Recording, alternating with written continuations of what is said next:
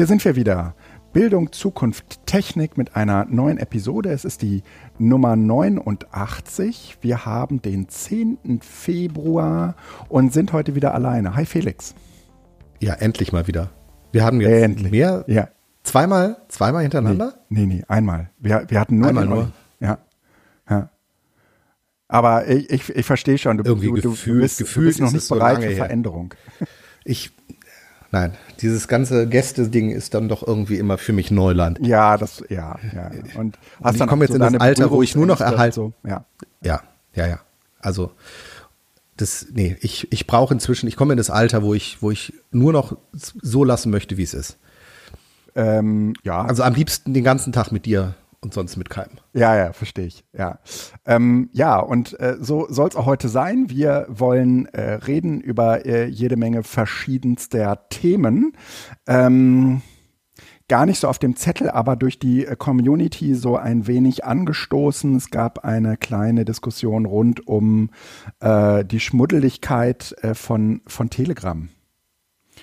Und ähm, ich, ich hatte äh, erst gedacht, okay, ähm, äh, der, äh, ähm, also die Diskussion rankt sich gar nicht um diese Schmuddeligkeit, um diesen Schmuddeligkeitsaspekt, sondern eher um die äh, Frage nach ähm, ja, Verschlüsselung in Gruppenchats, äh, die ja ähm, standardmäßig dort nicht stattfindet. Ähm, aber äh, nee, dann wurde nicht nur standardmäßig, sondern gar nicht, ne? Ja. Gar, gar nicht ist mhm. der Punkt. Mhm. Mm, in, insofern, äh, wir haben uns jetzt äh, erst einmal äh, dazu entschieden, äh, Telegram auch weiterhin zu nutzen. Ehrlich gesagt ähm, finde ich das nach wie vor einen sehr, sehr angenehmen Messenger. Ähm, ist halt die Frage, wo man sich rumtreibt, ne? Das und ich habe äh, diese Diskussion bei uns, also diese Diskussion wurde jetzt ja nicht nur bei BZT geführt, sondern ja. tatsächlich auch in anderen Gruppen. Also das war ja. sowas mit dieser ganzen Telegram-Einstellen-Geschichte, wo offensichtlich sowas in Gang gebracht worden ist, was eh schon rumorte. Und dann stand es halt mal auf der Tagesordnung. Mhm. Und ähm, ich habe halt tatsächlich im Nachgang an diese Diskussion angefangen, jeden privaten Chat, mhm. den ich gestartet habe oder wo mich jemand angeschrieben hat, ähm, in einen also privaten Chat ist jetzt schon der falsche Terminus. Jeder Chat zwischen zwei Personen, ja, diesen, dann als ja. privaten Steck, äh, Chat nochmal neu zu starten, ähm, um halt einfach deutlich zu machen, ey, also das ist letzten Endes so eine kleine pädagogische Geschichte. Das ist, tut mir auch leid für alle, die betroffen sind, aber auch tatsächlich äh, Sicherheit, weil ich damit äh, mhm. sicherstelle, dass die Chats halt nicht zentral gespeichert werden, sondern wirklich nur auf den beiden Endgeräten. Hat halt den Nachteil, dass dieser Komfortgewinn, den Telegram hat, ich kann es von überall benutzen, weg ist. Weil einen privaten Chat kann ich halt nur von dem Endgerät ja, klar. füttern, ja, wegen Schlüssel ähm, an dem ja. ich ihn gestartet habe. Mhm. Und das ist halt Sicherheit im Sinne von, der Schlüssel ist halt nur an einer Stelle, der wird mhm. nicht synchronisiert. Ähm, von daher finde ich das sogar gut. Mhm. Ähm, ich chatte halt seitdem vermehrt mit dem Handy, weil ich das halt immer dabei habe. Ja. Und äh, das funktioniert dann auch gut. So. Und wenn die Leute das nicht so gefällt, dann kann man ja immer noch Signal oder Streamer ja. oder iMessage oder sonst was nehmen. Bei mir ist tatsächlich die Nutzung von äh, Telegram äh, ausschließlich ausgerichtet auf Gruppenkommunikation. Ich, ähm, ich habe gerade äh, 90 Prozent ist Gruppen, ja. Ja, ich habe gerade überlegt, ob ich da auch ähm, mit Einzelpersonen rede, ähm, so wie ich das in anderen Messengern mache, also zum Beispiel auf Signal oder so kommt das viel viel häufiger vor. Ähm, aber fällt mir gerade überhaupt nichts, äh, fällt mir gerade gar keine ähm, Kommunikation zu ein. Ja, äh, ja, das vielleicht und, nur noch mal kurz äh, Telegram als Nachklapp. Hm? Bei mir ist beruflich. Also das ist bei mir und das ist auch eine Argumentation, die an vielen Stellen in anderen Gruppen kam. Mhm. Ähm, ich weiß nicht, ob das überall so ist, aber bei mir ist Telegram eigentlich zu 95 Prozent beruflich mhm. und in Signal ist privat und in Message, iMessage ist sozusagen privat, privat. Ja. Also ja. das, das äh, teilt sich da so ein bisschen auf. Ähm, also vielleicht einfach Signal und iMessage ist ähnlich im Sinne von, das sind die einen, die halt ein Android haben mhm. und die anderen, die ein iPhone haben und das ist das private und Telegram ist tatsächlich der berufliche Teil. Das heißt, wenn ich das zum Beispiel ausschalte, mhm. äh, dann weiß ich auch, jetzt habe ich Feierabend. Ah, Weil okay. Mhm. Da kommt nichts rein, was irgendwie privat ist. Darüber kontaktiert mich keiner mit einer privaten Anfrage. Mhm. Ja, na, bei mir ist es tatsächlich anders. Ähm, also zum Beispiel auch äh, so alle äh, Freizeitaktivitäten rund um Pokémon Go laufen fast ausschließlich über Telegram. Mhm. Ähm, okay. Da, da, da kenne ich, da habe ich, bin ich auch mit Gruppen äh, verbunden, die ich sonst eigentlich gar nicht kenne. Also die überhaupt, mit denen ich noch nicht mal irgendwie zusammen Bier trink, äh, trinken war oder nix, ja. Ähm, mhm. Also so, solche Gruppen laufen da auch drüber.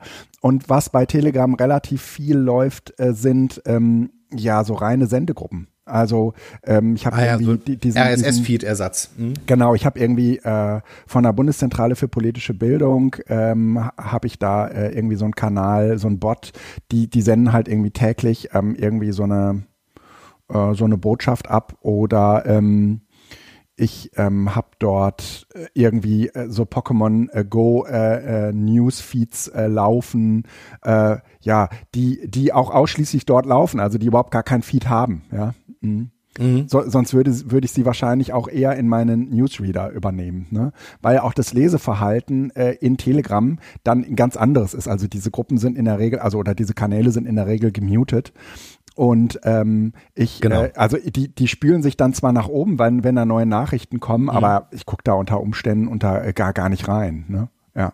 Mhm.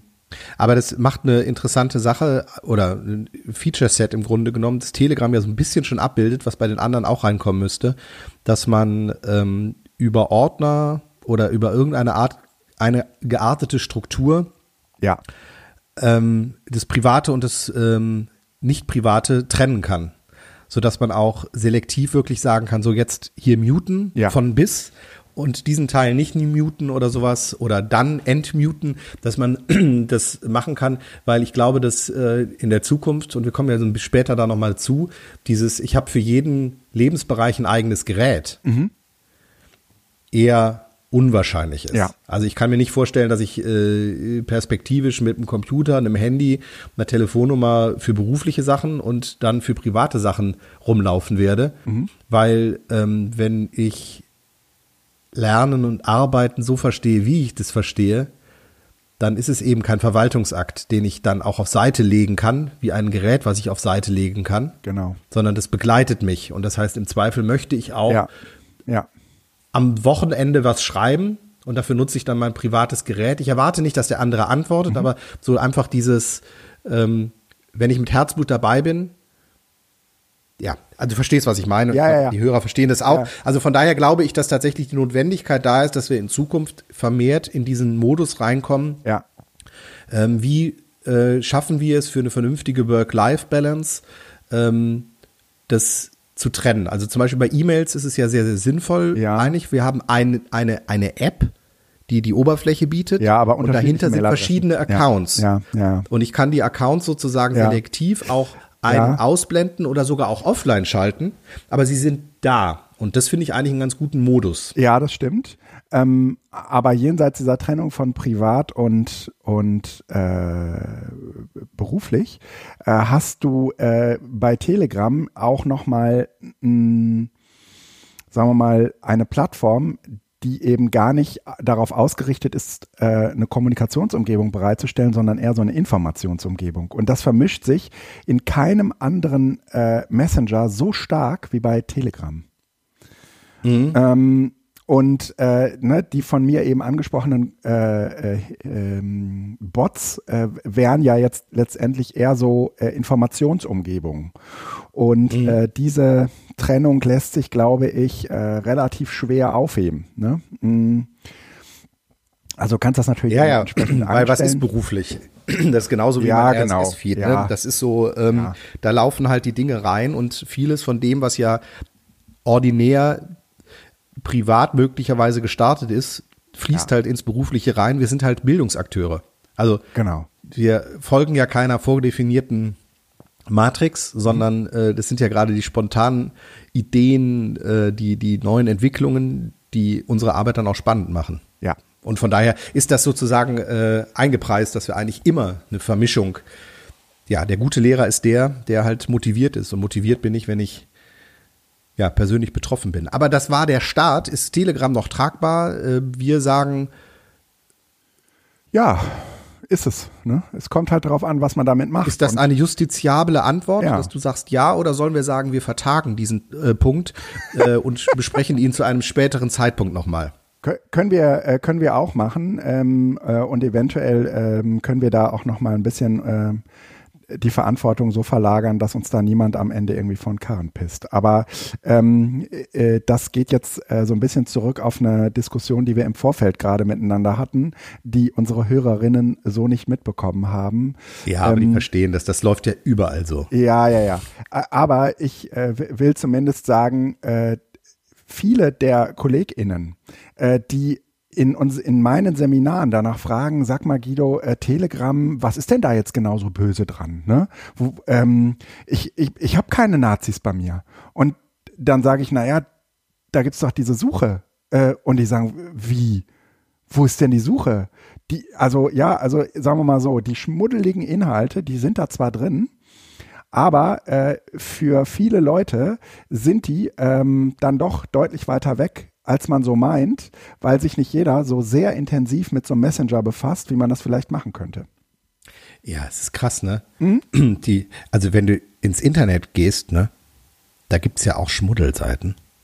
Ja, stimmt, aber du, du siehst die jetzt Ja. erstmal nicht. Du musst, da, du musst da Nee. sehr proaktiv hingehen. Ne? Aber eigentlich müssten wir das Internet abschalten, oder? Ähm, f- Das, äh, das Entschuldigung, das wWW. we- wegen mir auf jeden Fall. Okay, Entschuldigung, also, also Spaß jetzt beiseite, ne? Aber wenn du Telegram abschaltet, also jetzt, das ist tatsächlich, die, die äh, Brücke habe ich noch nicht geschlagen, aber die äh, bietet sich hier an, ne?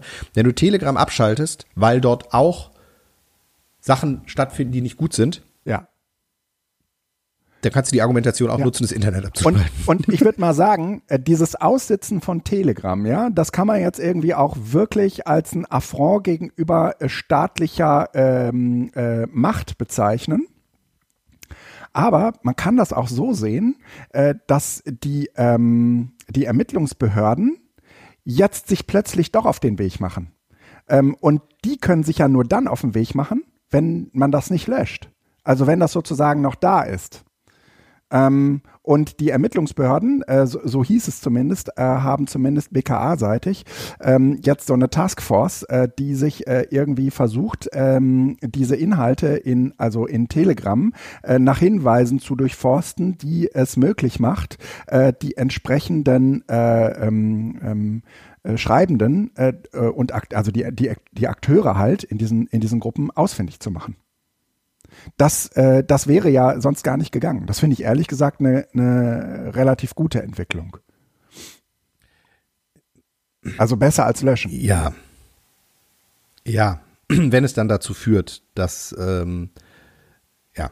Also, aber die Diskussion in der äh, Tageszeitung wird geführt mit, wir wollen Telegram löschen. Oder sperren. Äh, ja, das, das- ist halt, Ja, das ist ne, auch das, ne, so politisch, glaube ich, äh, relativ schnell so ein Aktionismus, in den man dann verfällt, weil man äh, sich natürlich ähm, ge gerieren will als äh, ein, eine Person, als eine Organisation, die etwas tut, ja, die jetzt nicht nur sehenden Auges zusieht. Ne? und die sich gerade eingesteht, dass sie eigentlich keine Ahnung hat, weil das Verständnis davon, was in, also was, was Telegram ist, eben damit überhaupt nicht Ja. erfasst wird. Ja. Und äh, das wäre so, wie wenn du sagst, äh, äh, wir haben jetzt schon zum zweiten Mal irgendwie ähm, eine Entführung, die per Telefon angekündigt worden ist, wir schalten das Telefon ab. Das wäre die gleiche Logik. Und äh, das ist halt, Ja, das ist halt immer, ich nehme ein Medium und schalte das Medium ab, weil da was, weil das missbraucht wird. Das Problem dahinter ist ja ein anderes. Und wenn ich mir eben angucke, wie, also ich finde es, wie, wie, wie Na. viel Hetze einfach über so diese Kanäle und auch über Ja. Blogs, also es geht ja, es geht ja einfach, wie viel Hetze stattfindet. Da finde ich es einfach irgendwo so ein bisschen fadenscheinig zu sagen, wir müssen jetzt Telegram mal rankriegen. Ja, Telegram muss man rankriegen und es ist ein Problem, wenn ein Unternehmen nicht erreichbar ist. Das ist ein Grundproblem und das musste wahrscheinlich einmal so öffentlich auch äh, oder eskaliert werden, damit Telegram sich ein bisschen bewegt. Das ist ein Spiel, das ist in Ordnung. Aber dahinter muss es jetzt weitergehen, dass man einfach Ja. sagt, wir müssen halt schauen, dass wir diese ganzen ähm, SchwurblerInnen, QuerdenkerInnen wirklich ähm, auch mit der Härte des Rechtsstaats, sage ich das mal so, konfrontieren, weil es kann nicht sein, dass wir Aufrufe gegen Hetze, dass wir Mordaufrufe haben und es heißt, ach, das sind doch gut Bürgerliche, die machen das doch eh nicht. Ja. Ja. Das ist, ein Linker muss nur vermummt rumlaufen und wird aus der äh, Demo rausgefischt. Mhm. Und Rechter kann sich vorne hinstellen und sagen, wir müssen äh, genau und dann ist das plötzlich Meinungsfreiheit. mit Missgabe Ja, ja, verteidigen genau. und dann ist es mein. Ja. Und diese diese ähm, diese Schräglage im Hufeisen. Die bedarf es dringend zu justieren und das heißt halt, äh, dass äh, Justiz und äh, Verfassungsschutz, Mhm. ähm, ey, du musst dir nur überlegen. Also das ist jetzt wieder so eine Randbemerkung. Wenn du dir die Aussagen und die Äuß ja die die die Aussagen und das Verhalten des ehemaligen Verfassungsschutzpräsidenten Oh, anschaust, krass, oder? Der, der hat dem Verfassungsschutz, der eigentlich im Grunde genommen sich der Kontrolle, der politischen Kontrolle Ja, ja. im Wesentlichen entzieht, weil es natürlich diesen Kontrollausschuss gibt, der aber nicht öffentlich darüber reden darf. Das heißt, im Grunde genommen hat er frei, freie Hand. Was da, was das für eine Behörde Mhm. Du meinst ist, den Maßen, ne? wo der Chef, ja, ja, wo der Chef so drauf war, das ist echt krass. Und dafür sind wir tatsächlich glimpflich bisher durch alles durchgekommen. Ja. Aber, ähm, Aber das ist, da ist etwas, wo ich denke, da ist mehr Handlungsbedarf und Notwendigkeit Ja, ja, als. Äh, bei diesen anderen. Ja, und aber äh, ich fand interessant, äh, dass ähm, staatliche Macht äh, da eigentlich äh, überhaupt keine Wirkungsmacht entfalten kann, im Gegensatz zu Plattformen. Äh, also ich habe mich äh, irgendwie jetzt ein bisschen länger äh, mit Michael, Michael Seemanns Buch, die Macht der Plattformen, befasst. Ja, ich habe es noch in der Und liegen, ähm, das Interessante ist ja, es wäre äh, äh, für Apple viel, viel leichter, Telegram aus dem Store zu nehmen, äh, zum, zum Beispiel auch aus dem deutschen Store zu nehmen, ja, äh, und damit sozusagen auch ihre, ähm, äh, ihre Plattformmacht äh, auszuspielen, als ein Staat, der Telegram ja nur sagen kann, äh, bitte melde dich mal bei uns. Ich glaube, äh, du hast ein kleines Problem mit unserem, äh, mit, mit unserem Netzwerkdurchsetzungsgesetz. Ne?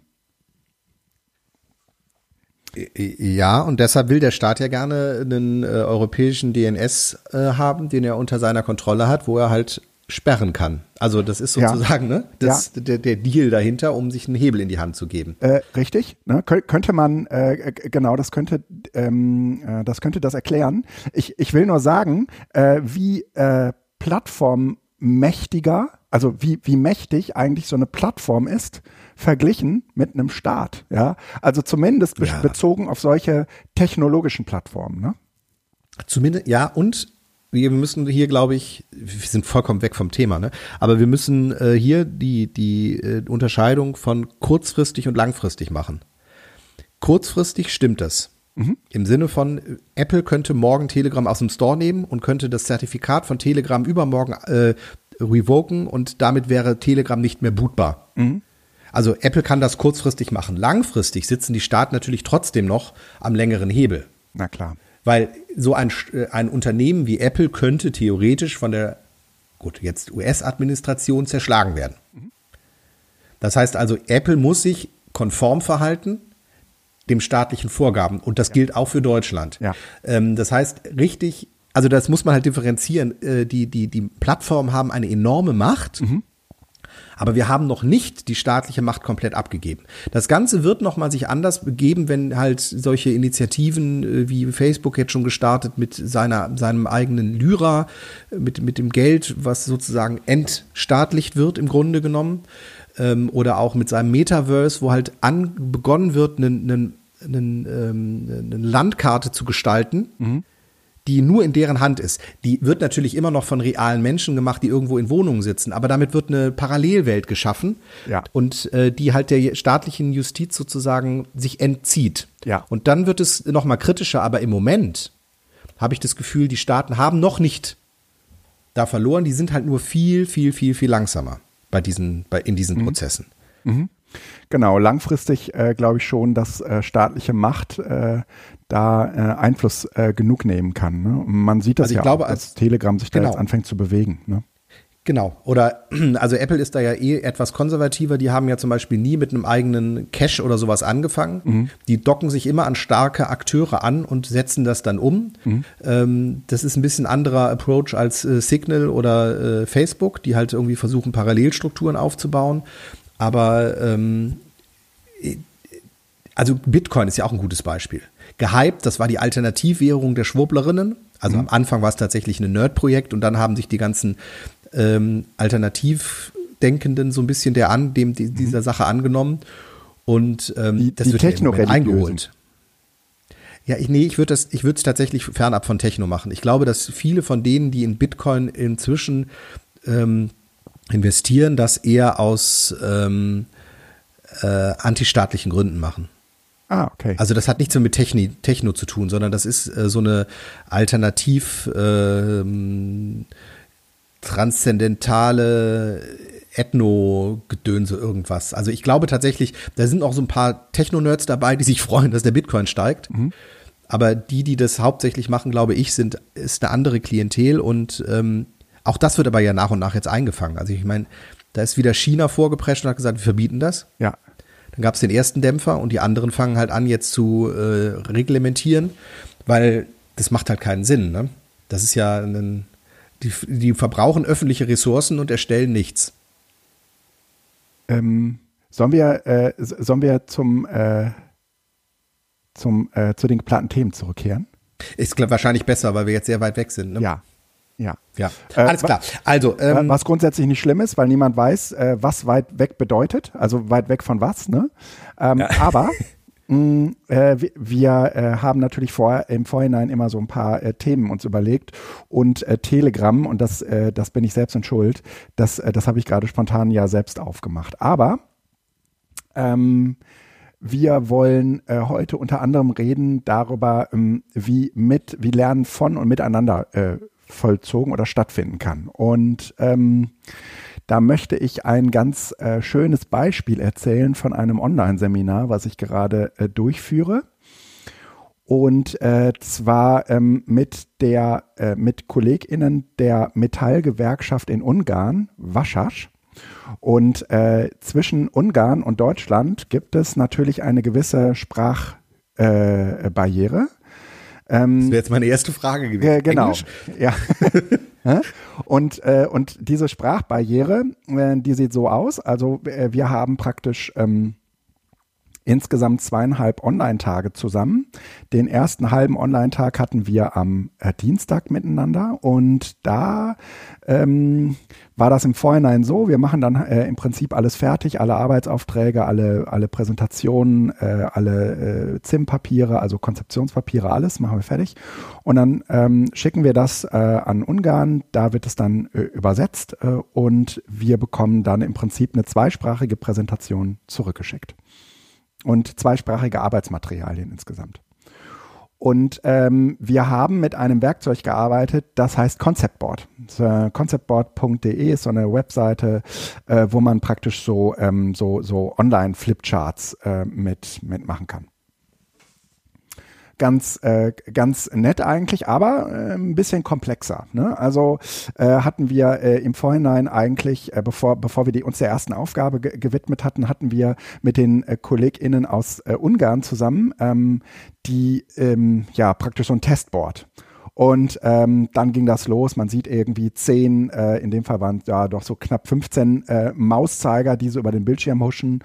Äh, die haben alle irgendwie einen anderen Namen und eine andere Farbe. Dazwischen findet man seinen eigenen nicht. Und äh, wenn man jetzt so insgesamt, sagen wir mal, ein bisschen schwerfällig ist mit solchen Online-Tools, äh, dann äh, hat man irgendwie relativ schnell äh, so ein Überforderungsgefühl dieses Überforderungsgefühl, das war mir gar nicht so klar, ne? äh, wie das dann immer so ist. Ne? Und die sitzen alle irgendwie verteilt. Äh, und dann war äh, so, so ähm, das erste, ich, ich verstehe ja gar nicht, weiß gar nicht, wo mein Maus da ist, ich weiß gar nicht, was ich machen soll. Und ne, äh, es brach irgendwie die große Panik aus. Man muss sich irgendwie vorstellen, mhm. äh, 17 Leute und die einzige Möglichkeit, mit denen zu reden, war über die Simultanübersetzung. Und ähm, äh, die, die äh, hatten dann teilweise auch den Chat benutzt und dann bist du aber selbst irgendwie so ein bisschen auch im Brass und versuchst irgendwie deine ganze äh, Technik da irgendwie zu, äh, zu jonglieren und kannst da nicht irgendwie noch parallel Dinge aus dem Chat äh, in so ein äh, in so ein DeepL packen, um dir das auch noch irgendwie übersetzen zu lassen. Und es war alles irgendwie ein bisschen, ein bisschen schräg. Auf jeden Fall diese erste Aufgabe, die sollte eigentlich eine halbe Stunde dauern, aber und bei einem, äh, bei einem ersten Drei-Stunden-Modul war auch irgendwie klar, es könnte nach hinten hin knapp werden.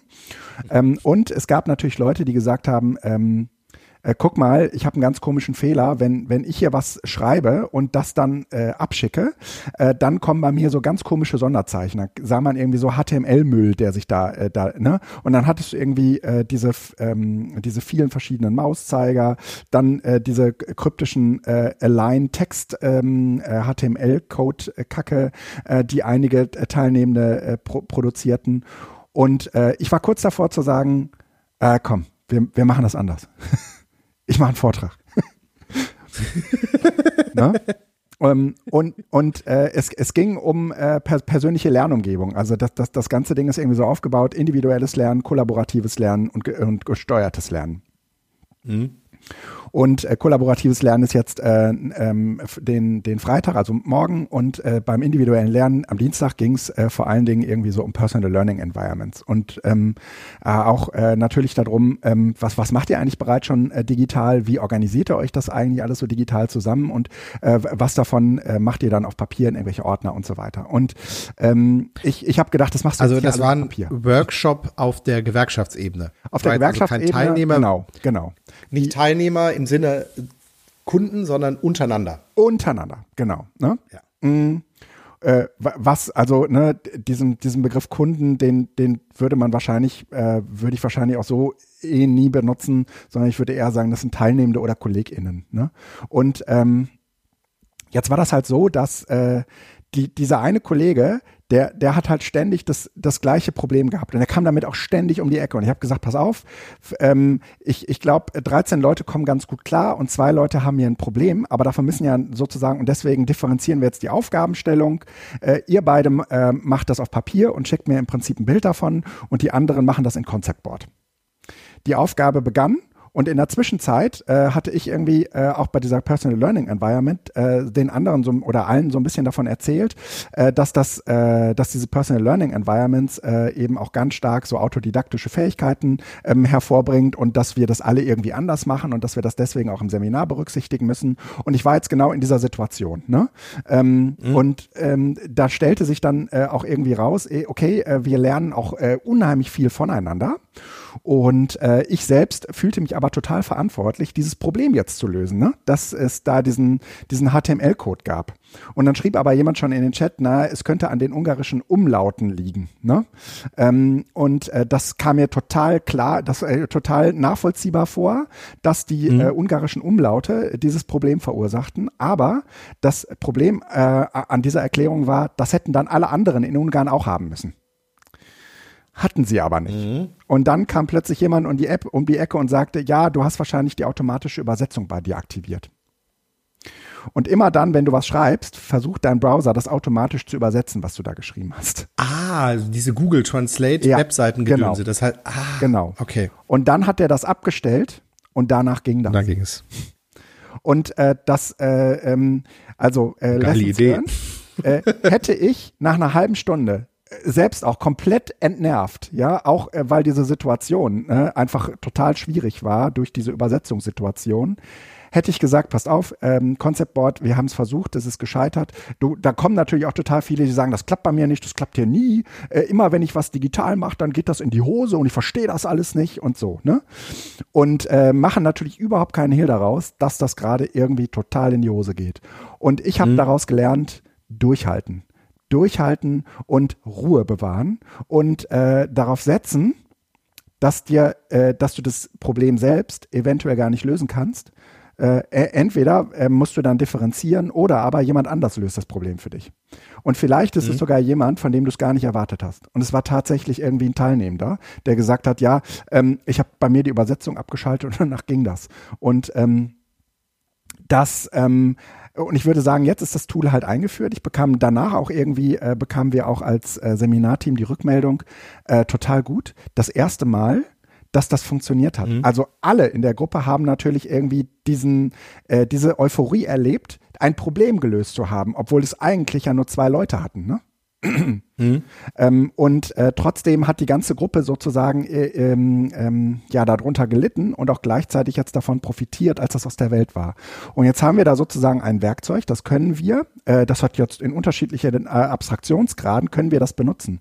Und das ist natürlich total geil, weil es uns äh, ermöglicht, viel äh, selbstorganisierter, teilnehmerorientierter auch online zu arbeiten, als würde man irgendwie ähm, so ein Online-Seminar machen, wo du eine Präsentation hast und dann machst du irgendwie so eine Brainstorming-Phase und dann schreibst du halt irgendwie mit, was die Leute haben auf irgendwelche Folien. Ne? So, jetzt können mhm. die tatsächlich äh, für sich in kleinen Gruppen alleine arbeiten, weil das Tool eingeführt ist. Und das ist einfach genial. Ne? Aber wie fand er denn dann die Kommunikation äh, im Seminar statt? Weil wenn die Präsentation zweisprachig war oder mhm. in Folien, ähm, dann werden ja wahrscheinlich die Gruppen nicht äh, sprachlich getrennt voneinander gearbeitet haben. Nee, die einzigen beiden, die nicht Ungarisch konnten, das war ich und mein Co-Teamer. Alle, alle anderen konnten Ungarisch. Auch die Ach so, ihr wart die einzigen Vertreter ja. aus ja, Deutschland. Wir, wir, waren sozusagen jetzt ah. äh, ähm, die äh, ReferentInnen. Ihr wart die IG Metall. Ah, ich dachte, das wäre so, ein, so ein übergreifendes Ding nee. Nee, nee, nee, nee, Hälftig, hälftig oder sowas. Nee, nee, nee. Nee, okay. Ne? Und wir haben jetzt sozusagen ein Seminar für die äh, ungarische Metallgewerkschaft gemacht. Und äh, die sprachen, okay. also wir, du kannst sagen, die anderen 17 sprachen alle Ungarisch. Ja. Und, dann kommen die Deutschen daher, wollen ein Tool einführen und es funktioniert nicht. Damit sind wir ja schön in der genau. äh, Außenwirkung, die Deutschland in der Digitalisierung eh ja. einnimmt. Und, und, und, und, und ich hatte mir ehrlich gesagt auch schon Nein, äh, für den Podcast hier äh, sowas zurechtgelegt wie, ha, guck mal, ne, da kommst du einfach nicht drauf, ähm, dass äh, du irgendwie ein Tool hast und es gibt bestimmte Länder, die können das gar nicht benutzen, weil äh, die deren, äh, weil deren Zeichen sozusagen in in dem äh, Tool überhaupt nicht ähm, äh, äh, interpretiert werden kann. Ja, aber ich, aber das ist doch eigentlich, also mit UTF-8, also einfach mit den Fonds heute kein Problem mehr. Du kannst ja auch dein komplettes System auf Chinesisch umstellen. Ja, ja. Also ich glaube, dass das äh, eigentlich gelöst ist. Ge ge genau, das äh, glaube ich mit. Aber wir haben auch. keine Erfahrung. Wir nee. haben keine Erfahrung. Von daher hast du vollkommen recht. Ich hätte, wäre da auch eingehabt gesagt, da bin ich jetzt mal gespannt, was passiert. Ähm, weil äh, hat man wenig Kontakt zu. Also man hat es noch genau. bei den türkischen Cs und bei den französischen Accents, das kriegt man noch irgendwo, das hat man immer mit. Aber ähm, ja, Griechisch so. oder Ungarisch ist äh, selten. Sehr selten, ja, ja. Und also, jetzt hat sich das ja. äh, so zurechtgeruckelt. Ähm, und äh, was in diesen Gruppen passiert, und das könnte man ehrlich, gesicht, äh, ehrlich gesagt auch nochmal gesondert angucken. Also, ähm, in einem normalen Seminar, wo alle die gleiche Sprache sprechen, ist es für dich als Referentin oder auch Lehrerin überhaupt gar kein Problem zu sagen, ähm, okay, ähm, ich übernehme Verantwortung, ich gucke, dass ich dir irgendwie helfe. In, in dieser speziellen Situation, durch diese Sprachbarriere, war das nicht möglich. Ich, ich, ich mhm. konnte das einfach nicht verstehen. Und natürlich wurde das dann übersetzt und dann konnte man auch irgendwie Dinge zurück übersetzen. Aber es war, äh, sagen wir mal, von der Gesamtsituation ähm, äh, möglich, dass die Teilnehmenden untereinander angefangen haben, sich gegenseitig unterstützen zu müssen. Mhm. Und äh, ähm, ich, ich glaube, ähm, äh, äh dass ich auch sagen wir mal, eher so eine pädagogische Haltung habe von, ähm, ja, auch wenn du jetzt das Problem lösen könntest, ziehst dich mal ein bisschen zurück oder ähm, und, und guckst mal, ob die das nicht alleine hinkriegen oder so, ja. Ähm, ich, mhm. ich bin eher jemand, so ein Kümmerer halt, ne? Ähm, ja, es ist ja auch dankbar. Ja, ja. Mm, mm. Äh, wir helfen gerne. Äh, genau. Mhm. Ne? Und äh, in, manchmal ist das äh, vielleicht auch gar nicht anders möglich, ähm, auch wenn du die Lösung kennst, warum solltest du die dann äh, verbergen? Ne? Aber äh, ja. ich würde schon sagen, das ist ein besonderer, ähm, eine besondere Dynamik, die sich in einer solchen Gruppe ausbildet, wo es eine Sprachbarriere zwischen den äh, Referenten und den Teilnehmenden gibt. Mhm. Und ja, vor allen Dingen, weil du ja, also das stelle ich mir so vor, ähm, du hast ja noch ein zusätzliches Ding. Wenn du das in Deutschland machst und ziehst dich zurück, dann kannst du ja am Ende auch im Zweifel glaubhaft und spontan ähm, sagen, warum du das möglicherweise gemacht hast. Ja, ja, ja. Wenn du allerdings noch eine Sprachbarriere hast, mhm. dann hast du im Kopf diese Schere. Mhm. Shit, ich weiß überhaupt nicht, was da gerade abgeht, mhm. weil du kriegst es ja Stimmt. nicht mit, du kannst es ja auch nicht subtil mitkriegen und hoffentlich denken die nicht. Ja. Ich habe überhaupt keine Ahnung. Wohlbar. Oder ich keine Lust oder sonst was, weil du kannst ja, du kannst ja auch nicht die, die äh, kleine Interaktion machen im Sinne von, ähm, also ich kenne das von der, in der Schule, dass man dann zum Beispiel Aufgaben gibt, ne? Lösung muss gefunden werden, aber man hilft nicht. Mhm. Aber sobald halt irgendwie so eine Gruppe sich auf diesem Weg macht und so ein bisschen Hilfe suchen guckt, dass man einfach mal so kurz zunickt. Ja. Wenn man es mitbekommen hat. Das, das, diese Sache fehlt ja komplett. Du bist ja eigentlich visuell und auditiv komplett abgeschnitten, mhm. weil du kriegst ja nichts mit. Mhm. Das ist, ähm, äh, glaube ich, schwierig, das äh, für sich selbst auch nochmal dann sich zurückzuhalten. Weil man ja gezwungen ist, quasi eigentlich auch was sich zurückhalten zu müssen. Na eben. Du kannst ja nichts. Ja, genau, genau, genau, genau. Mhm. Und äh, ich würde sagen, äh, dieser, dieser, diese Euphorie, von der ich äh, erzählt habe, ähm, das Problem gelöst zu haben, äh, die haben offensichtlich viele andere auch gehabt. Ne? Also nicht nur ich, weil ich froh war, dass das Thema jetzt vom Tisch ist, ähm, sondern auch, äh, weil allen anderen klar war, okay, das, das ist ein interessantes Konzept, ja, das hier miteinander zu, ähm, zu lösen. Ne? Also das wurde auch positiv sozusagen dann aufgenommen. Ja. Das finde ich spannend, weil damit ja auch so eine Grundhaltung nochmal deutlich wird, ja. die sagt, ähm, es geht hier nicht nur darum, dass wir jetzt hier was runterreißen, sondern wir haben was zusammen geschafft. Ja. Würde ich, so würde ich, würde ich schon sagen. Ja. Ne? Mhm. Also ich sagte ja, äh, es war eh Thema, äh, sich mit der, mit dem eigenen äh, Lernen äh, zu befassen. Und äh, insofern hatte das jetzt natürlich so eine Metaebene, aber ähm, mhm. Äh, das ist zumindest in diesem Fall sehr, sehr gut gelungen. Ne? Ja. Mhm. Ähm, ein, ein Beispiel, was ich sicherlich äh, noch mal häufiger erzählen will, vor allen Dingen, weil man das irgendwie so selbst erlebt hat. Jetzt ist das natürlich noch ganz frisch und ähm, ich, ich bin äh, dann auch sehr, sehr, sehr begeistert, wenn das, wenn das so passiert und man Teil davon ist. Ne? Ja. Ähm, Felix, ich würde ganz gerne ein bisschen überspringen und äh, mache, weitermachen mit, äh, was macht ein äh, digitales Lernwerkzeug aus? Erzähl mal. Ja, äh, ich will nichts erzählen. Ich möchte gerne, ähm, ich notiere mir mal eben was. Mhm. Ähm, ich möchte gerne ähm, was diskutieren, mhm. ähm, weil ich das Gefühl habe, im Moment, wir sitzen an einem Punkt, ähm, of no return, hoffentlich nicht, aber zumindest, wo wir äh, was nochmal klären müssen. ähm, wir haben das, ähm, ja, mein, mein Ansatzpunkt, warum ich dieses Thema ähm, jetzt hier äh, hingeschrieben habe, ist tatsächlich die Ausstattung der Schülerinnen und Schüler und Lehrerinnen und Lehrer in Nordrhein-Westfalen. Aber ich glaube, das ist nicht nur in Nordrhein-Westfalen der Fall, sondern auch in den anderen Bundesländern mit digitalen Endgeräten. Mhm. Das heißt, wir äh, kippen im Moment Unmengen an Geld und Geräten in die Schulen so dass die Forderung von vielen ähm, LehrerInnen der letzten Jahre, ja, aber wir können ja nicht, weil wir keine Endgeräte haben, jetzt erfüllt wird. Mhm. Ob sie jetzt machen, wenn sie die Forderung erfüllt haben, ist eine ganz andere Geschichte. Also mhm. ich will jetzt gar nicht äh, diskutieren, wie äh, das umgesetzt werden kann oder welche didaktischen äh, Möglichkeiten es gäbe, beziehungsweise welche Fortbildungen getätigt werden müssen, sondern ich würde gerne Metaebene einnehmen. Mhm. Ähm, ich habe das ja hier auch schon ein paar Mal äh, so salopp formuliert. Der, äh, die Gesellschaft trägt auch nicht die Verantwortung für das Sportzeug und die Gesellschaft trägt auch nicht die Verantwortung für Stift und Papier, sondern das ist, wird der ähm, Verantwortung der Elternhäuser oder Erziehungsberechtigten überlassen. Mhm. Und ich finde, aus gutem Grund. Ähm, und vielleicht ist die Analogie zum Sportzeug, aber vielleicht zum Füller sogar noch mehr gar nicht mal so schlecht weil äh, der Schreibgegenstand ist etwas, das im Zweifel individuell ist.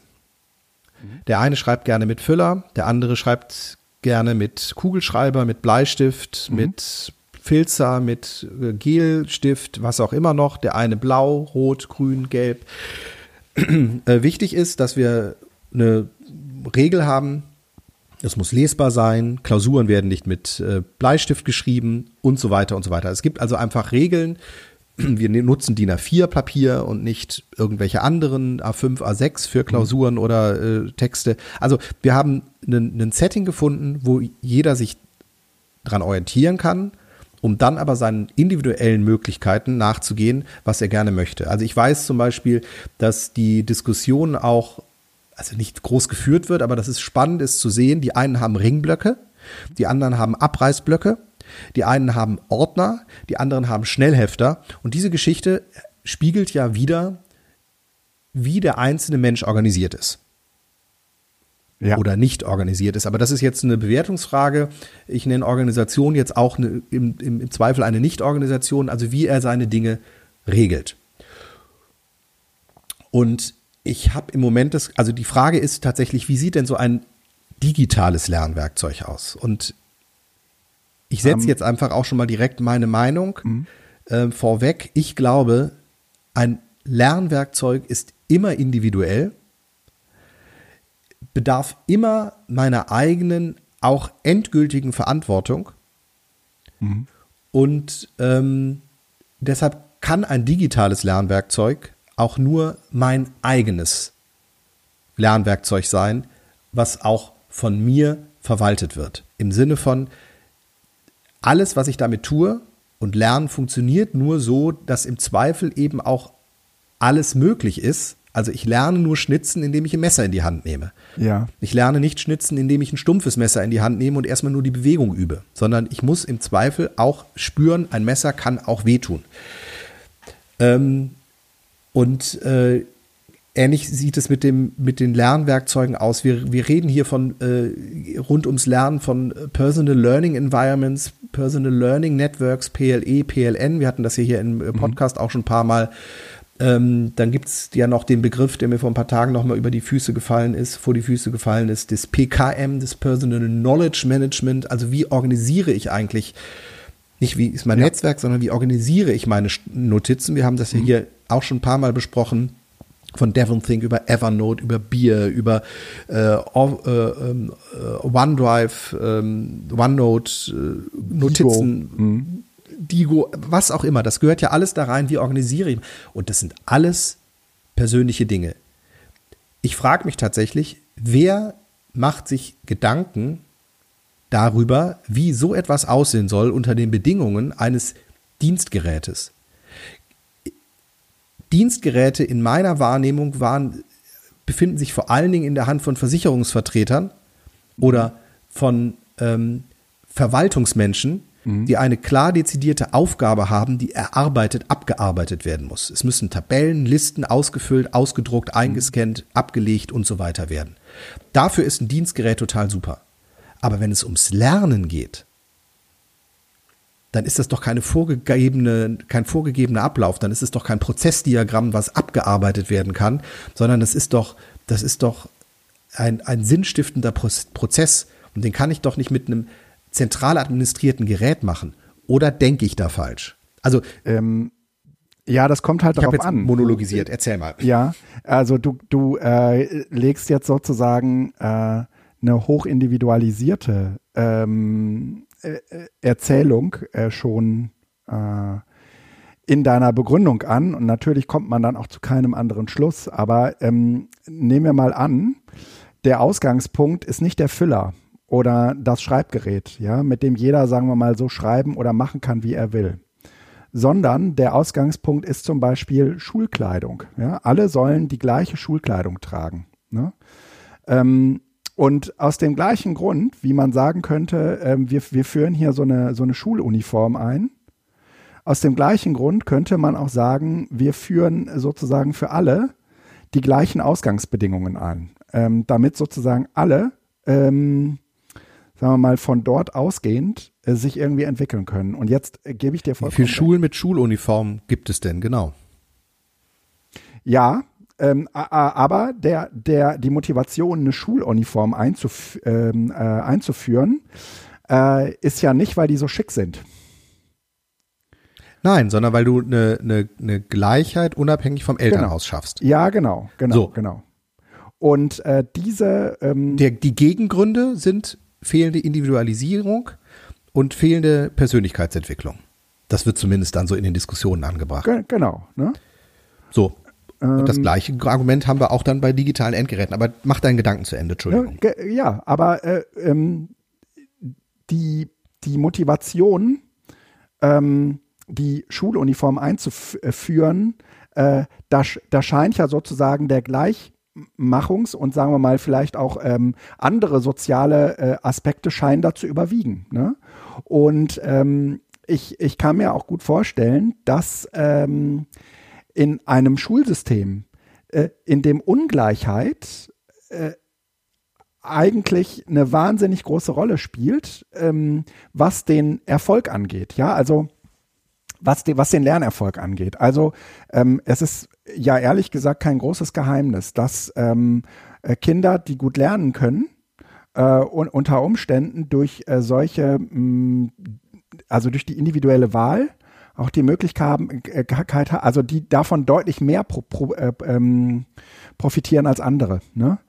Ähm, und dass man sozusagen irgendwie einen ganz anderen Aspekt in den Vordergrund äh, hebt. Äh, ähm, also natürlich bin ich vollkommen bei dir, äh, wenn man das auf das Individuum äh, herunterbricht, dann würde ich dir so, würde ich sofort sagen, jo, äh, lernen kann man am besten, wenn man das für sich selbst irgendwie macht. Aber umgekehrt gibt es, glaube ich, nicht so viele, ähm, und das ist mir jetzt auch äh, äh, äh, Rückgriff äh, des Seminarbeispiels, was ich gerade eben gebracht habe. Ähm, nicht viele Leute haben, sagen wir mal, es für sich so vollkommen klar, ähm, wie sie gerne lernen wollen.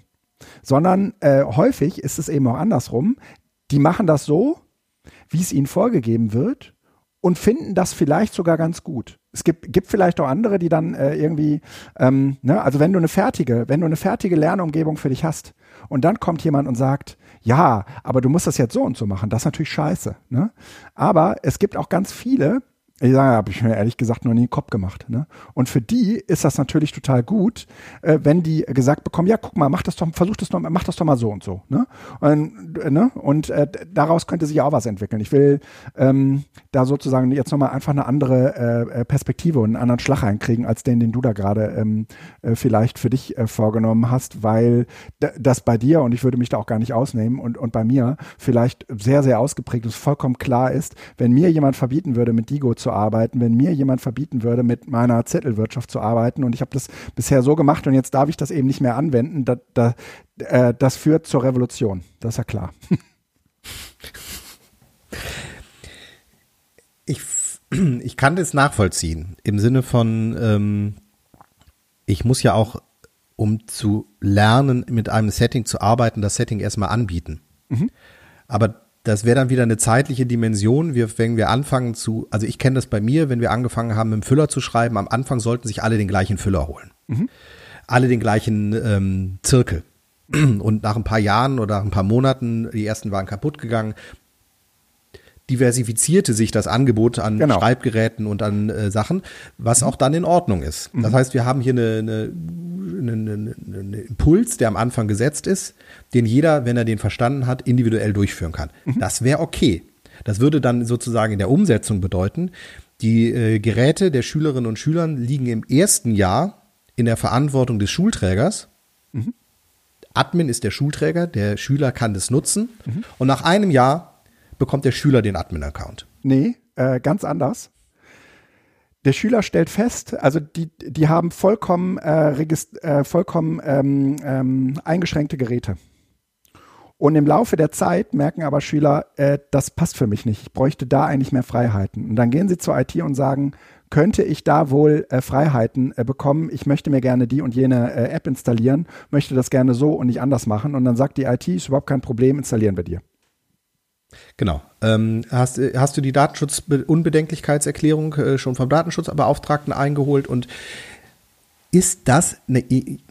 Nein, bitte, bitte, bitte, bitte nicht. Dass wir anfangen müssen, uns um jede Freiheit unserer Arbeitsgeräte ähm, bittstellend an jemanden zu wenden, der nicht Pädagoge, sondern Techniker ist. Ähm, ja, äh, das geht. Äh, Was also, spricht denn dagegen? Mhm. Also mal andersrum. Jetzt ist es, wir, wir, argumentieren jetzt ja sozusagen dagegen. Was spricht denn dagegen zu sagen? Ähm, das sind individuelle Geräte. Die Schülerinnen und Schüler müssen lernen, damit umzugehen. Meinetwegen kann es über ein MDM noch eine Limitierung des Internetzugangs geben. Mhm. Im Sinne von, es gibt eine Whitelist in den erst, im ersten halben Jahr, irgendwann führt man eine Blacklist ein, bevor es dann zum komplett freien Netz kommt und so weiter. Das kann man ja alles, da, da können wir gerne mhm. drüber reden. Aber der, der Grundmodus, dass das Gerät, was ich benutze, nicht mir gehört. Also ich habe zum Beispiel mit einer Lehrerin gesprochen, die müsste eine Nutzungsvereinbarung ähm, unterschreiben. Und äh, die sagte, ähm, das ist jetzt alles komplett anonymisiert, mhm. ähm, die sagte, ähm, sie hätte Kolleginnen und Kollegen, die äh, ihre Geräte im Schrank liegen lassen, nicht weil sie sie nicht nutzen wollen oder dürfen, sondern weil sie Angst haben, dass ihnen die runterfällt, weil sie nämlich in der Nutzungsvereinbarung unterschrieben haben, dass die äh, Defekte an den Geräten von ihnen dann selbst getragen werden müssen. Und da ihnen das Gerät ja geschenkt worden ist oder geliehen worden ist, im Falle eines Defektes, aber sie dafür bezahlen müssen, sagen sie, dann nutze ich es lieber nicht.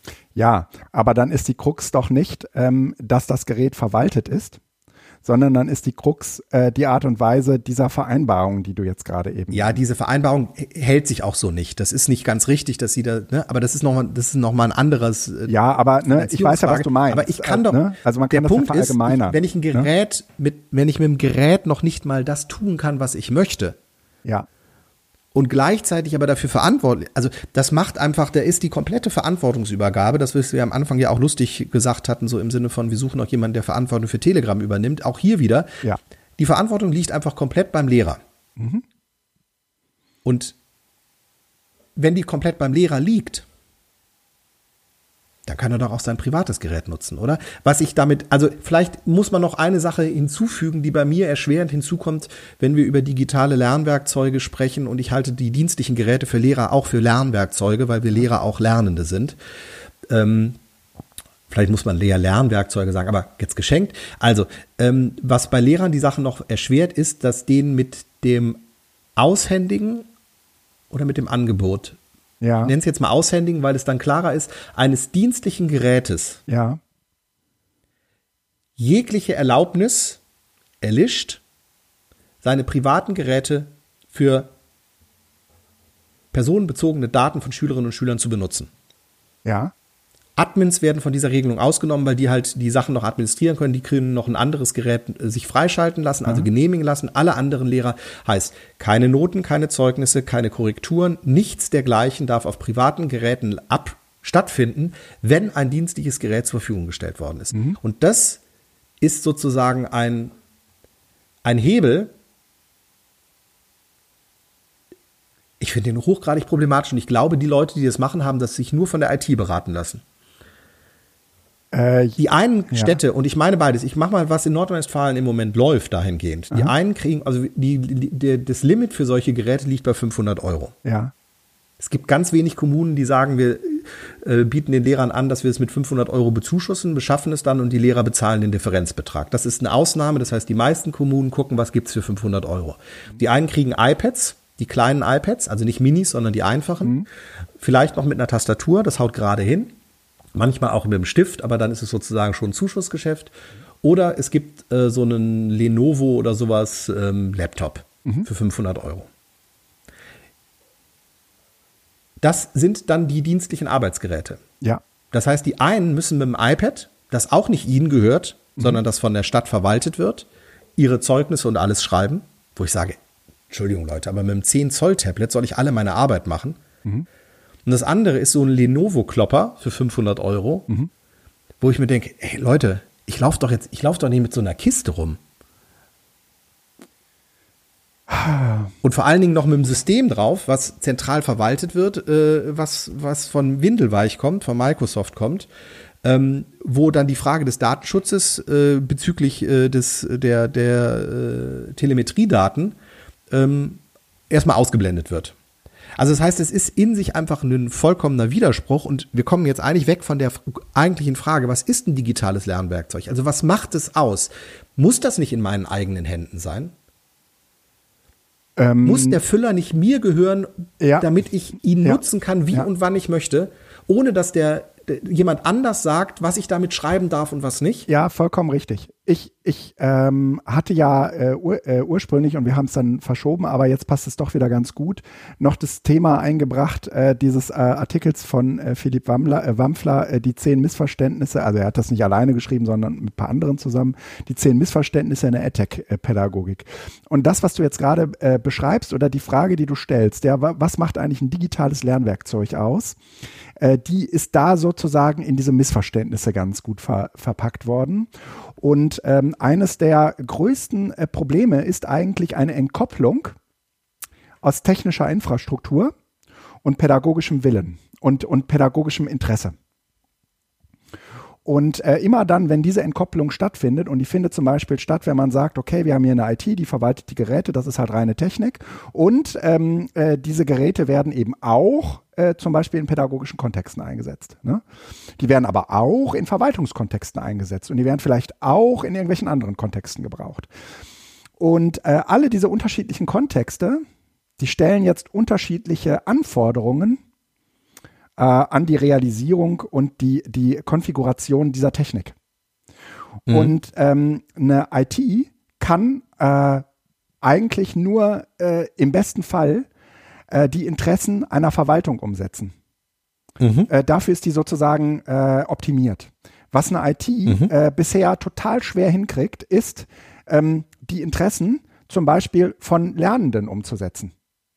Ich glaube, das könnte die äh, indem sie halt stärker individualisiert, ne? indem sie sich auch stärker sozusagen in diese Lernkontexte be äh, bewegt ne? und sich nicht äh, ähm, zurückzieht auf eine reine Administrationsaufgabe.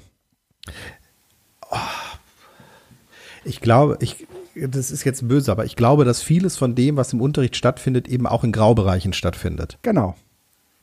Und Graubereiche und IT widersprechen sich. Äh, nicht zwangsläufig. Aber so wie wir das, wie wir IT-Institutionen äh, ähm, äh, bisher kennengelernt haben, ja. Ne? Ja, aber, weil die IT und die äh, Ju Ju Juristerei sehr eng verkoppelt sind. Ja. Kein, kein Thema der, der, der äh, IT kommt ohne der Frage Datenschutz und Urheberrecht aus. Das sind die zentralen ja. Maßgaben für diese Geschichte. DSGVO so und das heißt, die IT tickt 1.0 Justiziabilität. Und die Pädagogik mhm. hat ein ganz anderes Setting. Ja, ich, ich habe irgendwann, das äh, ist, äh, müssen wir nochmal recherchieren, einer der früheren äh, Podcast-Folgen, das kann auch schon zwei, drei Jahre her sein, äh, mal von der pädagogisch denkenden IT-Abteilung äh, gesprochen und habe die abgegrenzt von einer verwaltungstechnisch agierenden IT-Abteilung.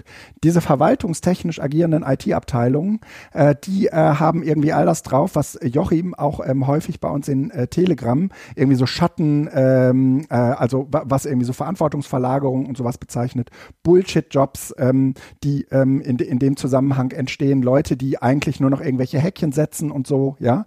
Ähm, das sind sozusagen. Das war 2019, Folge Nummer 58. Sehr Link gut. in den Shownotes. Ja. Äh, und eine pädagogisch denkende IT-Abteilung, die ist sozusagen an der Schnittstelle. Das mögen zum Beispiel auch solche Leute sein wie du oder ich, ja, äh, die äh, eigentlich in ihrer Grundausbildung PädagogInnen sind äh, die sozusagen aber auch in der Lage wären, die dazugehörigen Geräte zu verwalten. Und ich glaube, ähm, wenn äh, diese Verwaltungskompetenz unter Umständen ähm, äh, in, in unsere, also in solche Hände gelangt, dann kann man viel eher auch pädagogisch entscheiden, was ist zu welchem Zeitpunkt sinnvoll. Und wem brauch, muss ich, müsste ich hier eigentlich einen Admin-Account geben und wem eben nicht. Ne? Also, ne? Womit sich, und ich glaube, dass das der Hintergedanke dabei ist, du hast vollkommen recht, die, die IT-Abteilung könnte auch anders. Aber wir haben über allem tatsächlich die Justiziabilität stehen. Im Sinne von, wer trägt die Verantwortung, wen kann ich verklagen? Du kennst das in anderen Kontexten als Diskussionsgrundlage ja auch. Ja. Im Moment hat sich die IT-Abteilung äh, entschieden, und ich sage jetzt die IT-Abteilung aus meinen Erfahrungen heraus, ist das in den meisten Fällen der Fall, diese Grenze Richtung Schule zu verschieben. Im Sinne von, ja. wir machen unsere Sachen alle so, dass wir auf jeden Fall nicht verklagt werden können. Was die Schule daraus macht, ist uns egal. Ja. Eine pädagogisch denkende IT-Abteilung sagt, wir denken pädagogisch na, wir kennen auch die pädagogischen äh, äh, Erfordernisse, ja. Mhm. Ja, das ist der nächste Schritt. Also du musst dich erstmal dazu entscheiden, überhaupt die Pädagogik vor die Justiziabilität ja. zu stellen. Ja. Und dann kannst du dich damit zu beschäftigen, was braucht denn die eigentlich? Mhm. Aber die Entscheidung muss erstmal getroffen werden, weil du dich sozusagen zwangsweise in einen Graubereich begibst, der zum Beispiel das jetzt und gar nicht mal DSGVO und Datenschutz, weil das ist immer so Totschlagargumente, aber Urheberrecht. Mhm. Jeder weiß, dass an den Schulen, jeder ich meine damit nicht nur Lehrer, sondern auch die Beteiligten in den Verlagen wissen, dass an den Schulen anders kopiert wird, als die Vorgaben das vorgeben. Im Sinne von nur so und so viel eines Schulbuches, aber nur so viel in einem Halbjahr und sonst mhm. was. Das ist nicht praktikabel im Schulalltag. Aber es dient natürlich als Grundlage der Diskussion oder zu den Verhandlungen, damit es Vergütungen gibt. In dem Sinne werden solche Regeln aufgestellt, im vollen Bewusstsein, dass sie natürlich nicht 100% im Alltag umgesetzt werden, aber dass es auch nicht zum Schaden von anderen ist. Mhm. Damit ist man aber im Grunde genommen, jeder Lehrer oder jede Schule könnte verklagt werden, wird aber natürlich nicht von den Verlagen verklagt, weil der Verlag ja selbst Interesse daran hat, dass er im nächsten Jahr nochmal weiter an Bord ist. Ja. Und diesen Modus, dieses, es gibt eine Regel und wir wissen, in der Schule wird diese Regel im besten Sinne umgesetzt und nicht im Sinne des Wortlautes. Ja. Das ist etwas, dazu muss sich eine IT-Abteilung entscheiden. Und ich glaube, dass wir dann tatsächlich auch die Frage des digitalen Lernwerkzeuges neu stellen können, genau. weil dann die IT-Abteilung nicht mehr der Admin meines Gerätes ist. Nein. Dann kann ich nämlich auch sagen, dieses Gerät gehört tatsächlich jedem Einzelnen. Ja, aber Sie sind aber die IT-Abteilung genau. bietet die Infrastruktur ja. und den Support, ja. dass es funktioniert und ja. kann immer noch Rahmen geben im Sinne von, wenn du dich das und das und das daran hältst, dann helfen wir dir. Wenn du allerdings genau. anfängst, ein selbst kompiliertes Linux mit irgendwelchen dubiosen Quellen, dann sind wir natürlich nicht mehr für dich zuständig. aber vielleicht auch. Bedeutet äh, ne? das schon ja, aber auf einem anderen, auf einem anderen, ja, ja, ja, eher genau. aufs Interesse und wir gucken das mal hin. Aber dann ist die IT-Abteilung motivierend, motiviert dabei. Es geht aber um diesen, diesen Modus eigentlich zu sagen, ähm, wir, wir denken mit. Ja. Also nicht, wir lösen das Problem, die brauchen Geräte, hier sind die Geräte, Problem gelöst, sondern wir denken mit. Und genau, das ne, ist tatsächlich etwas, eine pädagogisch äh, was aber nicht Abteilung, äh, äh, die versteht sich eher als Unterstützung und äh, weniger als Bereitsteller. Das, also ich glaube immer noch, dass das äh, der falsche Weg ist, weil äh, eine, also im Sinne von der falsche Weg, weil eine IT-Abteilung sich gerne um die äh, Rechner der Verwaltung und der ja der Verwaltung sozusagen kümmern kann, aber dass Lernwerkzeuge einfach noch einen anderen Modus haben, als dass er von einer IT-Abteilung abgedeckt werden kann. Mhm. Ähm, Deswegen braucht Aber ich kann deine Argumentation soweit ähm, einen anderen Geist und einen anderen Service, eine andere Serviceorientierung. Da rufst du halt nicht ein, weil du sagst, mein Windows kommt nicht hoch. Die, die, ne, die, das hast du nach wie vor noch.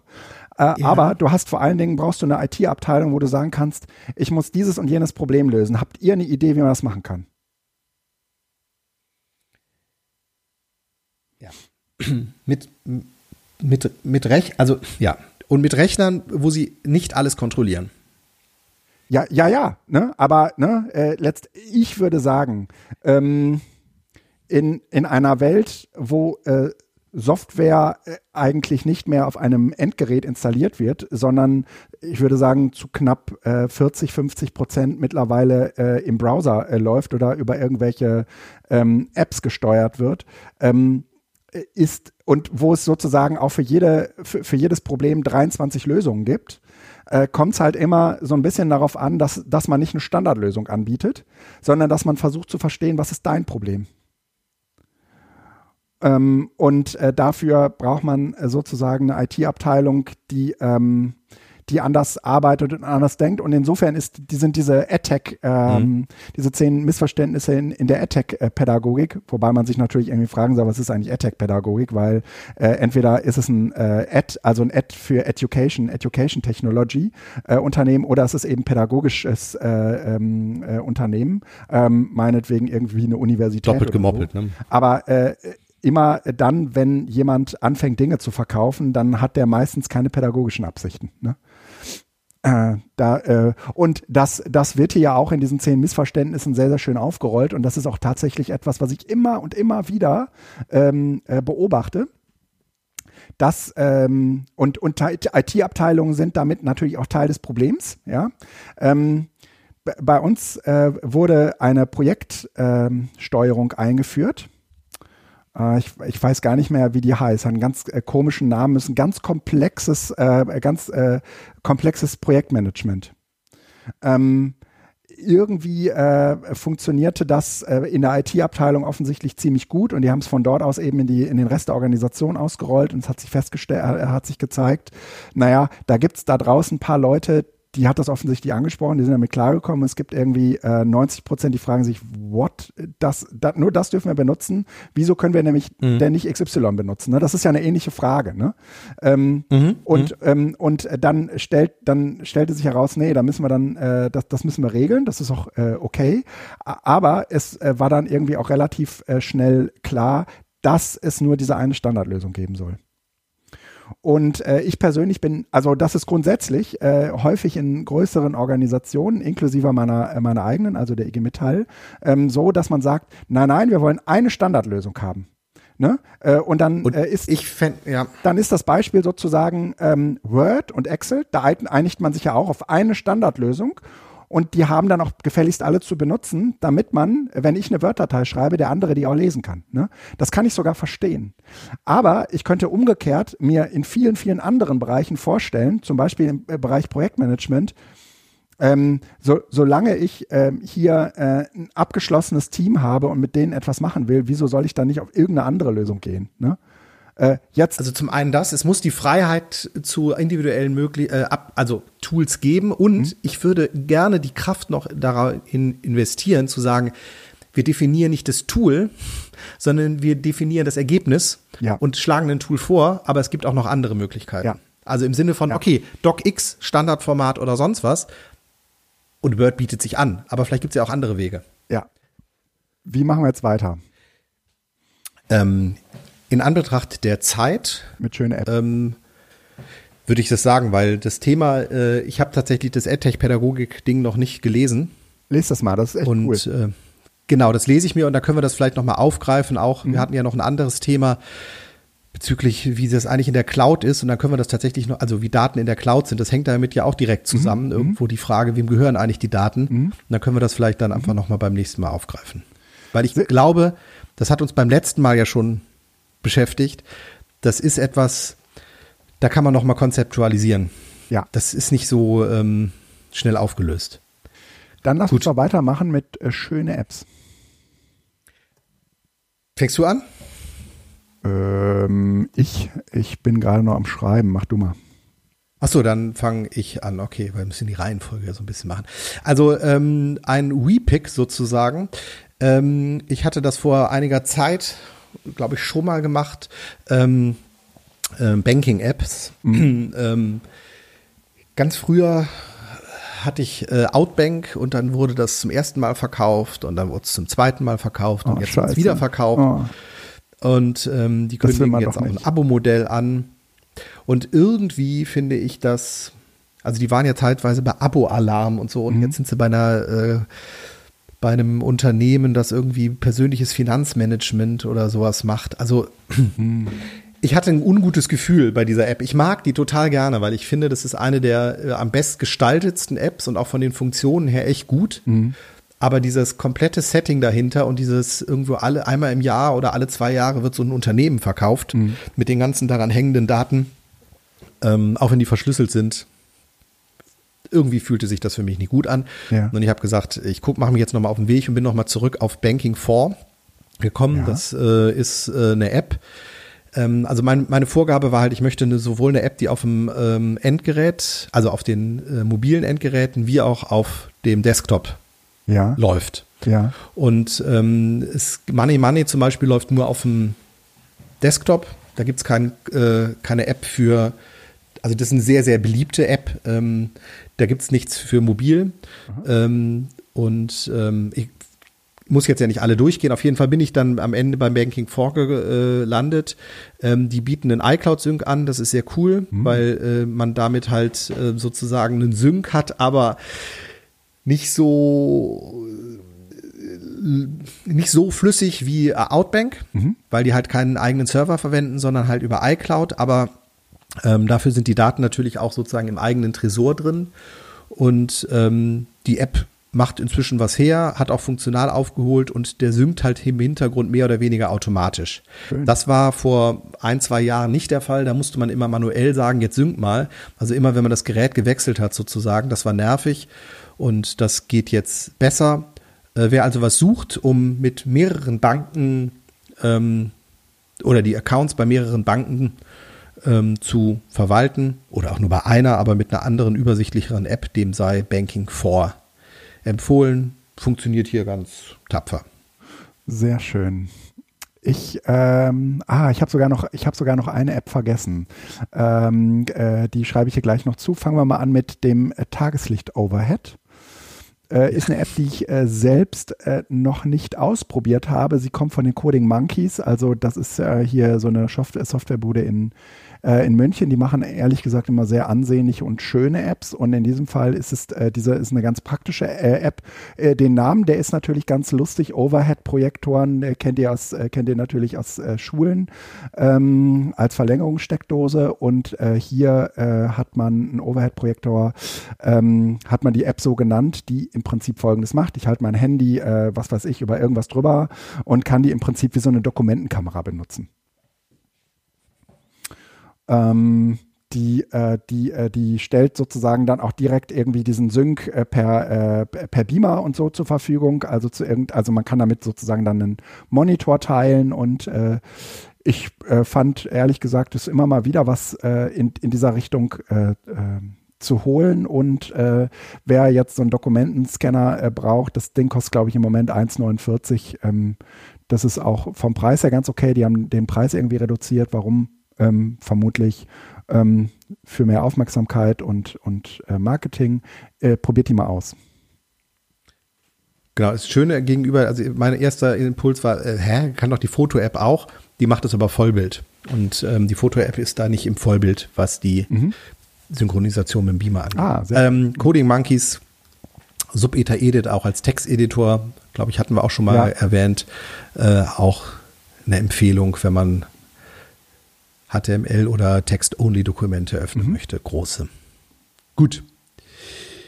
Codecheck, äh, nur eine kleine, äh, ist mir vor ein paar Wochen mal über den Weg gelaufen, hat nichts mit HTML-Code äh, zum Checken zu tun, sondern ähm, mit den Codes, die auf den Lebensmitteln sind.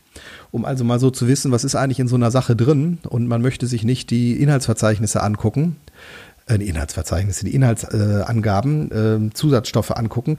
Mit CodeCheck kann man äh, die QR-Codes oder äh, Barcodes scannen mhm. und kriegt dann eine Info darüber, welche Stoffe als tendenziell bedenklich oder unbedenklich ähm, eingeordnet werden. Kann man auch persönliche Rückmeldung machen, ist also so ein bisschen community-driven auch, das finde ich dann immer so ein bisschen, ne? aber ähm, ist tatsächlich nett, ähm, um sich so ein bisschen Überblick mal über den Kühlschrank zu machen muss man aufpassen, dass man sich nicht wahnsinnig davon macht, weil am Ende ist, trinkt man nur noch Wasser und äh, sonst nichts mehr, aber ähm, macht Spaß und kann vielleicht die ein oder andere Entscheidung, wenn man vor dem Regal steht und ich weiß, welche Creme man möch, äh, nehmen möchte, doch ähm, Arbeitet helfen. die mit so einer Ampel, sodass man dann auch immer irgendwie sofort sieht, okay, das. Äh ja, genau. Also mit, mit mehreren Ampeln. Es gibt sozusagen Rot, Grün und äh, Gelb, äh, also Grün nicht, sondern äh, Rot ja. und Gelb im Sinne von äh, bedenkliche Inhaltsstoffe, unbedenkliche oder äh, äh, vorsichtige Inhaltsstoffe, sodass man relativ schnell einen Blick hat, ähm, ist das hier gerade der Super-GAU oder ähm, ist es halbwegs in Ordnung? Sehr und die, äh, bei der Bewertung, ich meine, wir als Chemiker ist es dann eh immer so, wenn man dann da irgendwie hört, da sind irgendwelche Stoffe drin, wo man so denkt, ja, Kinders, die Grenzwerte sind so niedrig, mhm. richtig, dass die da drin sind. Also das heißt, man muss das Denken danach, darf man nicht aufhören, wenn man das gesehen hat, sondern ähm, man darf selbst auch durchaus noch kritisch weiterdenken. Alles klar. Und das relativieren, wenn da eine rote Ampel steht. Ja. Sehr schön. Ich äh, mache weiter mit ähm, der App DigiScreen. Ähm, das ist keine App, sondern das ist im Prinzip auf eurem eigenen Server äh, installierbar. Und äh, DigiScreen ist im Prinzip ein, Klo, äh, ein Klon von Classroom äh, Screen. Ist mir irgendwie bei Twitter über die äh, Füße gefallen. Kann man, äh, und Classroom Screen, ich weiß nicht, wer das von euch nutzt, das ist im Prinzip, würde ich sagen, so ein Beamer-Frontend äh, für einen Klassenraum mhm. oder auch einen Seminarraum und dann kann man sich da irgendwie einen Timer hinholen oder ähm, irgendwie einen Ablauf äh, in so ein Textdokument reinschieben oder ähm, Kalender anzeigen lassen und, und, und oder ein QR-Code, äh, der dann abgescannt werden soll. Und äh, dieser Digi-Screen hat halt irgendwie ganz, ganz äh, viele Funktionalitäten, die der ein oder andere vielleicht schon von äh, Classroom Screen erkennt. Nur wie gesagt, ähm, äh, lässt sich das ähm, relativ schlicht und einfach, wie man das von WordPress und auch anderen äh, Werkzeugen kennt, auf dem eigenen Server installieren. Bin ich ein großer Freund von, ähm, äh, werde ich mir wahrscheinlich auf jeden Fall auch ähm, mal genauer anschauen. Ich habe es mir noch nicht installiert, aber habe das auf jeden Fall vor. Habe ich tatsächlich bisher noch keine Notwendigkeit gehabt, weil ich halt, ja, bin mal gespannt, wenn das dann wird, wenn man wieder äh, ganz normal regulär Schule macht, ob mhm. das so ein Standardding wird, was man mhm. einfach vorne immer laufen lässt. Mal schauen. Ähm, ja, Yomu. Nächste Pick, Yomu. Ähm, ich glaube japanisch, ist ein E-Book-Reader. Ähm, wer liest du mit deinem äh, iPhone E-Books? Ja. Auch mit der integrierten App? Ja. Ähm, stört dich daran was? Nö. Okay. Ähm, das ist gut, weil eigentlich ist es eine total schöne App. Oder ich benutze Aber die Kindle-App, ne? Ähm, äh, mit der lese Ja, Achtung, genau das ist der, genau, so. Hm? Ähm, weil nämlich, und das wäre jetzt das gewesen, gegenüber den, der Kindle-App zum Beispiel, hat ähm, die Buch-App von Apple, die Originale, ähm, On-Board-App wahnsinnig breite Ränder. Mhm. Das heißt, ähm, wenn ich das in der Hand halte, äh, sind, ist rechts und links bei meinem iPhone fast ein Zentimeter verschenkter Platz, ja. wo kein Text ist. Ja. Und das finde ich etwas nervig, weil man sozusagen dann einfach ganz kurze Zeilen nur hat. Du liest wie in so einem, in so einem Zeitungsartikel im mhm. Grunde genommen deine ganzen Texte. Und das finde ich unangenehm. Die Kindle-App macht es besser. Hat aber, äh, was ich finde, eine furchtbare GUI. Also diese ganze, also Lesen ist super. Mhm. Die haben schöne Fonts und auch das Textbild ist gut. Aber drumherum mhm. haut dir halt Amazon alles, was es hat, um die Ohren. Hier gibt's Empfehlungen, ja, ja, hier ist äh, mhm. Sync und sonst was. Das heißt, du hast im Grunde ja. genommen eine App. Ich kaufe ja meine Bücher inzwischen, äh, wenn ich sie hole, alle ähm, DRM, also hart des DRM frei. Also die Bücher so, dass ich sie halt in jedem Reader lesen kann. Und ähm, dann macht es keinen Sinn, die in, in Kindle reinzuhauen, weil dann sind sie halt doch wieder bei Amazon und du kriegst Empfehlungen und das will ich nicht. Und Yomu ist eine App, die wird auch schon seit Jahren gepflegt. Ist ein E-Book-Reader mit einem wunderbaren Interface und ähm, also einem einfach gehaltenen Interface und ähm, der Möglichkeit eben verschiedene Layouts einzustellen ja, und eben auch, auch Layouts, die bis an den Rand ne? gehen. Mhm und kommt super mit PDFs klar und kann sowohl Mobi wie auch EPUB wie auch äh, AWX oder sowas, also das Original Amazon-Format, mhm. PDFs mhm. und Pipapo lesen. Ähm, vor allen Dingen ja, wo du sagst PDF, vielleicht da noch doppelseitig zeigt es dir an. Das Problem bei der PDFs in der iBook-App, also in der Bücher-App, ist, dass es immer einseitig ist. Wenn du also ähm, Kinderbücher hast, die du darin dir anschaust, mhm also PDFs, dann hast du in der Regel äh, immer Seite für Seite, aber oft sind es Doppelseiten. Mhm. Und ähm, dafür musste ich dann immer eine andere App nehmen. Auch das geht ah. mit der Yomo-App sehr gut. Also wer einen alternativen E-Book-Reader sucht, ähm, dem sei Yomu wärmstens ans Herz äh, gelegt, äh, inklusive Annotieren und Sharing und so weiter. Ähm, macht einen total schönen Eindruck und ähm, äh, ist auch aktiv weiterentwickelt. Also ich habe auch schon eine Feature-Request gestellt und da kommt sofort eine Antwort. Dann weiß man immer, da ist auch noch ein Entwickler dahinter, mhm. der es ernst nimmt. Ähm, Yomu zum Bücherlesen auf seinen digitalen Endgeräten, sowohl auf dem iPhone wie auf dem iPad wie auf dem Mac. Ich mache weiter mit Stolpersteine NRW. Stolpersteine NRW, ähm, äh, ihr kennt das bestimmt, diese, diese ähm, Messingsteine, die häufig irgendwie auf Kopfsteinpflaster ersetzt werden durch, mhm. ähm, ja, ähm, äh, die, die, diese hm, Messingsteine, die erinnern sollen an ähm, Opfer des Holocaust und ähm, die, die Stolpersteine gibt es im Moment nur für NRW. Die App funktioniert auch nur da, aber dort sind insgesamt äh, über 14.000 äh, Stolpersteine äh, registriert, äh, inklusive der dazugehörigen Geschichten. Also du bekommst dann eben nicht nur ähm, äh, hm. den Namen angezeigt, also das, was eh auf dem Messing-Block steht, sondern auch äh, die dazugehörige Geschichte unter Umständen. Und äh, die haben so einen Augmented-Modus, mit dem man auch äh, praktisch an den Stolpersteinen virtuell dann auch Bekundungen äh, hinterlassen kann. Sehr, sehr schön gemacht. Äh, auf jeden Fall auch ansehenswürdig. Äh, falls ihr äh, in NRW wohnt, dann könnt ihr sie euch installieren. Und ansonsten, wenn ihr mal nach NRW kommt, solltet ihr euch sie in jedem Fall installieren und mal ausprobieren. Ist wirklich sehr, sehr schön. Und ich würde mir eigentlich wünschen, dass man die zumindest deutschlandweit auch ähm, be benutzen könnte. Mhm. So als virt äh, virtuelle Karte über diesen ja. realen Steinchen dann. Ja. ja. Prima. Sind wir durch. Pünktlich. Ja, sind wir. Wunderbar. Ähm, äh, war eine runde Runde mit uns zweien. Ähm, äh, danke euch fürs Zuhören und bis zum nächsten Mal. Ciao.